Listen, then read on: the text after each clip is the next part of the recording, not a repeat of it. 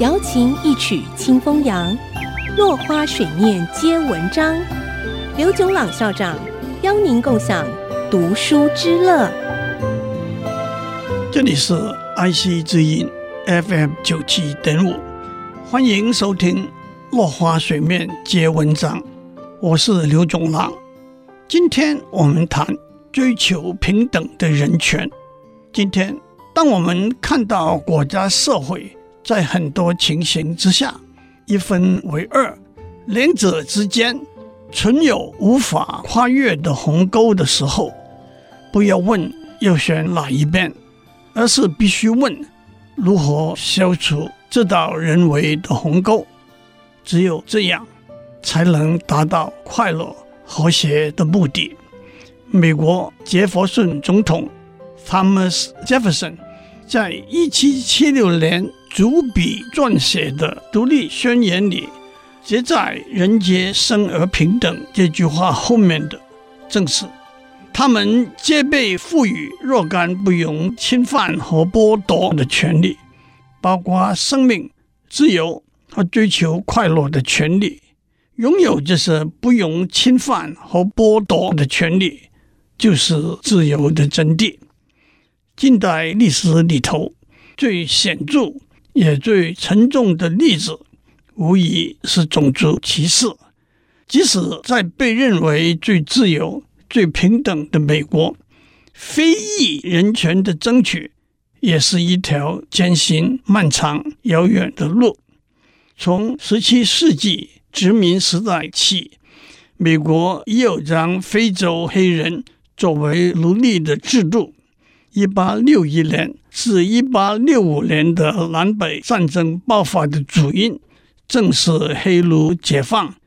林肯总统在一八六二年就发表了知名的解放黑奴文告《The Emancipation Proclamation》。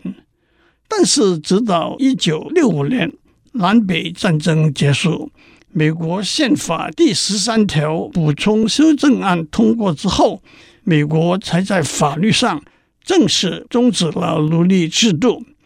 但是，奴隶制度的终止并不等于歧视的结束。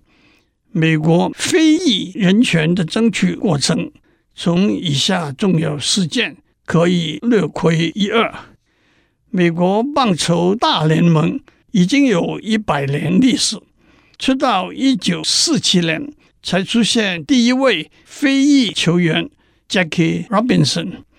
一九五五年，阿拉巴马州首府 Montgomery 城的黑人女性罗莎·派克斯 （Rosa Parks） 在公车上拒绝让位给白人乘客。那个时候的公车座位是黑人和白人分排而坐。前四排是白人区，派克斯和另外三位黑人坐在第五排。一位白人上车后，发现前面四排已经坐满，要求派克斯和另外三位黑人往后移。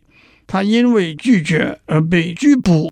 一九五七年，美国阿肯色州州长下令派出军队，阻止九位小盐城的非裔高中生到学校上课，和联邦政府爆发正面冲突。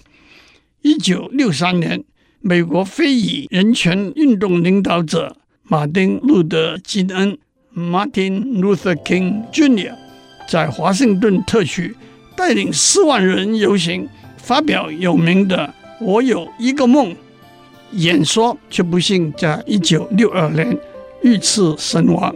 今天的时间到了，下次我们谈追求平等的人权。落花水面皆文章，联发科技真诚献上好礼，给每一颗跃动的智慧心灵。